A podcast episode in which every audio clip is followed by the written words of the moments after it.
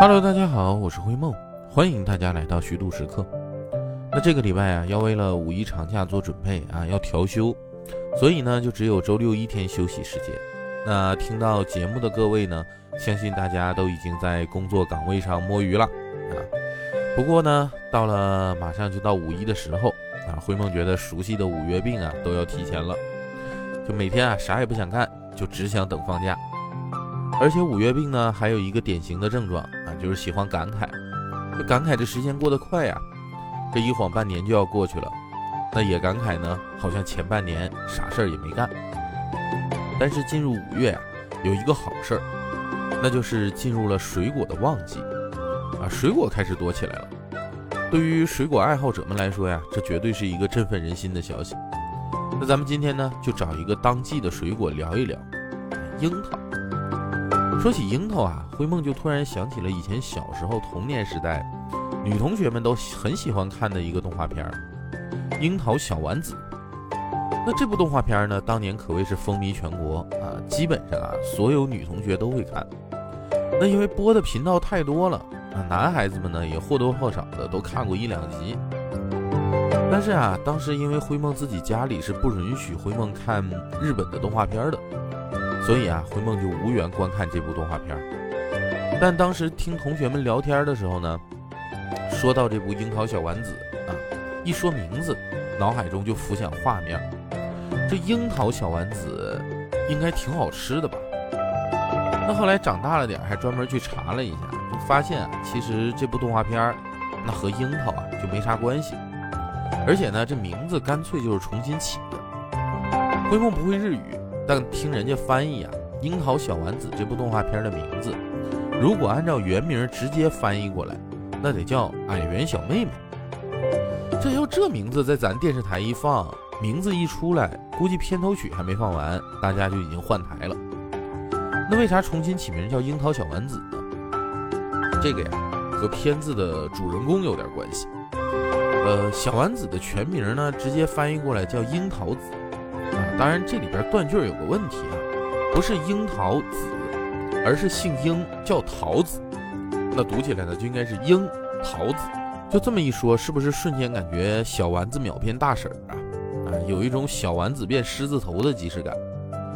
那就这么着啊，咱们动画片工作者们啊，就重新给这动画片起了个名字，叫樱桃小丸子。好家伙嘛，这一个动画片的名字啊，都这么多弯弯绕。白让灰梦馋了那么久，就惦记这樱桃丸子是啥味道了。那咱们还是聊回樱桃啊，樱桃这个水果呢，算得上是正根正令的国产水果啊。樱桃这个名字呢，最早记载是在《五谱本草》和《滇南本草》里，人家里边是这么说的啊：樱桃就不住所出州土，今处处有之，而洛中南都者最盛。其实熟时深红色者谓之朱樱，正黄明者谓之蜡樱。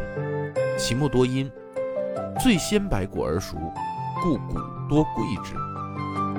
那樱桃之所以叫樱桃啊，也是有原因的啊。《本草纲目》里边就说了：“其影如樱珠，故谓之樱。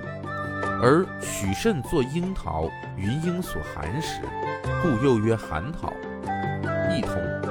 樱树不甚高，春初开百花，繁樱如霜，叶团有尖及细齿，结子一枝数十引，三月熟时需守护。就是说啥呢？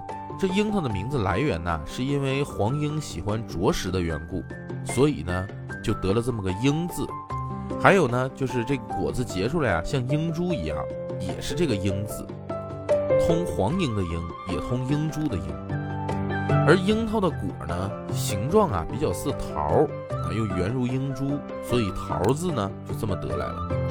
就这样啊，咱们就把这水果啊叫樱桃了。根据记载呢，中国古代的北方地区啊，尤其是黄河流域，普通栽培的樱桃呢是原产于中国的野生种。啊，在中国植物志上，这种种的中文名字那就叫樱桃，也叫做中国樱桃。那中国樱桃的栽培最早可以追溯到战国时期啊。如今中国的北方大部分地区及南方的江苏、浙江、江西、四川啊都有栽培。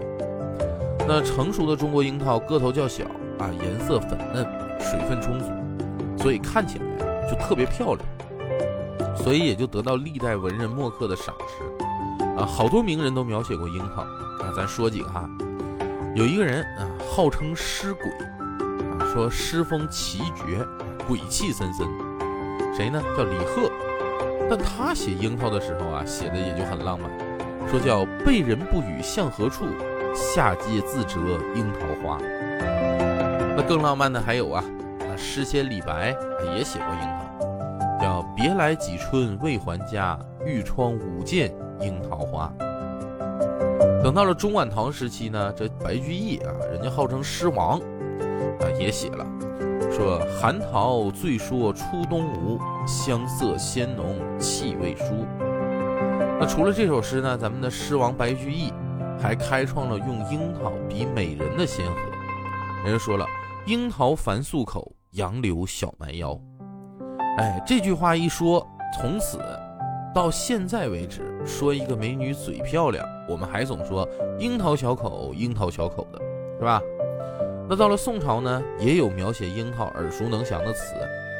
宋代词人啊，有个叫蒋捷的就写了：“流光容易把人抛。”红了樱桃，绿了芭蕉，这句话是不是听着也特别熟啊？但你别看樱桃在中国栽培的历史这么悠久啊，栽种范围呢还这么广泛，还有这么多名人给他站台啊，写诗写词去赞美樱桃。但是啊，樱桃自己不太争气，那始终不温不火呀，没有成为中国的大宗水果之一。这原因呢，就是因为啊，中国的樱桃。皮薄肉嫩，特别不方便保存，而且呢还很难运输，一碰就破了。那运到了呢，一旦没来得及吃，又变味儿。而且樱桃树呢也比较难栽种，那所以啊，很多中国樱桃都是野生状态出现的。那只有原产地的人呢才有这份口福。那聊到这儿，可能很多朋友都要问了，说不对呀，回梦，我平时吃的樱桃和你说的咋就不一样呢？我们现在吃的樱桃都叫车厘子啊，那个头大，肉也厚，还特别甜，而且人家还分了等级，什么三个钩的、四个钩的，那最厉害的呢还五个钩，价格也贵的不行。和你刚才说的这些什么皮儿薄肉嫩，这都不挨着呀。哎，那这里边啊就涉及到一个问题，这车厘子和咱刚才说的中国樱桃到底啥关系？那咱们前面说的所有樱桃呢，都是中国樱桃。这中国樱桃和车厘子啊，广义上都属于樱桃。这俩呢属于姐妹关系，血统是一样的。不同的呢，说作为姐姐的中国樱桃啊，要文静一点，体积小，皮肉薄，不宜长途运输，大门不出，二门不迈。那生长在智利等国的樱桃车厘子呢，作为妹妹啊，就要调皮一些，英姿飒爽。体积大，皮肉厚，适合长途运输。那这种车厘子呢，是樱桃英文音译过来的，学名的话，应该是欧洲甜樱桃的一种。那前几年啊，美国樱桃协会进入中国的时候，为了把这个欧洲甜樱桃和中国的中国樱桃区分开，就对外宣称啊，这些进口樱桃叫车厘子。那历史上呢，这种欧洲甜樱桃啊，其实是从西亚啊传到欧洲的，时间比中国略晚一点所以呢，咱中国是姐姐嘛。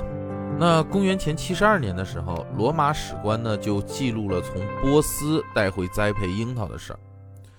那欧洲甜樱桃除了外表看起来诱人呢，果肉也比较紧实，经得起长距离的运输和保存。十九世纪七十年代呀，欧洲的甜樱桃就被传教士带入了中国。啊，一九一五年刊印的《满洲之果树》啊这一书里就记载了，说一八七一年，美国的传教士内维尔斯引进了十个品种的甜樱桃、酸樱桃和杂种樱桃这些品种啊，种植在山东烟台。后来呢，又通过不同的途径，从俄国、德国、法国等国家引入了其他品种。在种植在大连呐、青岛呀、威海啊等地。那在和中国樱桃这个姐姐的竞争中啊，个头大、甜分足啊、好储存的欧洲甜樱桃就取得了压倒性胜利。那如如今呢，在中国市场上售卖的大樱桃，那绝大部分都是欧洲的甜樱桃。那咱们中国樱桃呢，就是时令水果啊，就吃那一季。那咱们聊了这么多樱桃的历史啊，总还得说说味道，是吧？咱们中国呢有近百种的中国樱桃品种，啊，一点不比欧洲甜樱桃差。你要说这要想尝个遍啊，去总结味道，确实也有点为难回梦了。不过相比于妹妹车厘子特别纯的甜啊，那中国的樱桃呢，果酸会更重一点。你靠近一闻呐，香气里就带着一点点酸。吃的时候也不用咬，你就把一整个樱桃一口全吃进嘴里，牙齿轻轻一磕，然后用力一吸，那基本上啊，整个樱桃的果肉就随着汁水全部进入到口腔里了。那酸酸甜甜的汁水混合着果肉呢，沁人心脾，从嗓子眼儿一直流到心窝里。这初夏时节啊，一盒樱桃吃下去，绝对是清爽无比，瞬间啊，让你活力满满。那樱桃呢？咱们刚才说了，特别是中国樱桃，算是个应季水果，不好保存，啊，放一段呢就变味儿了。所以呢，趁着最近啊樱桃正当季，大家赶紧吃起来。毕竟灰梦觉得呀，只有吃够了樱桃的初夏，才拥有着完整的夏天灵魂。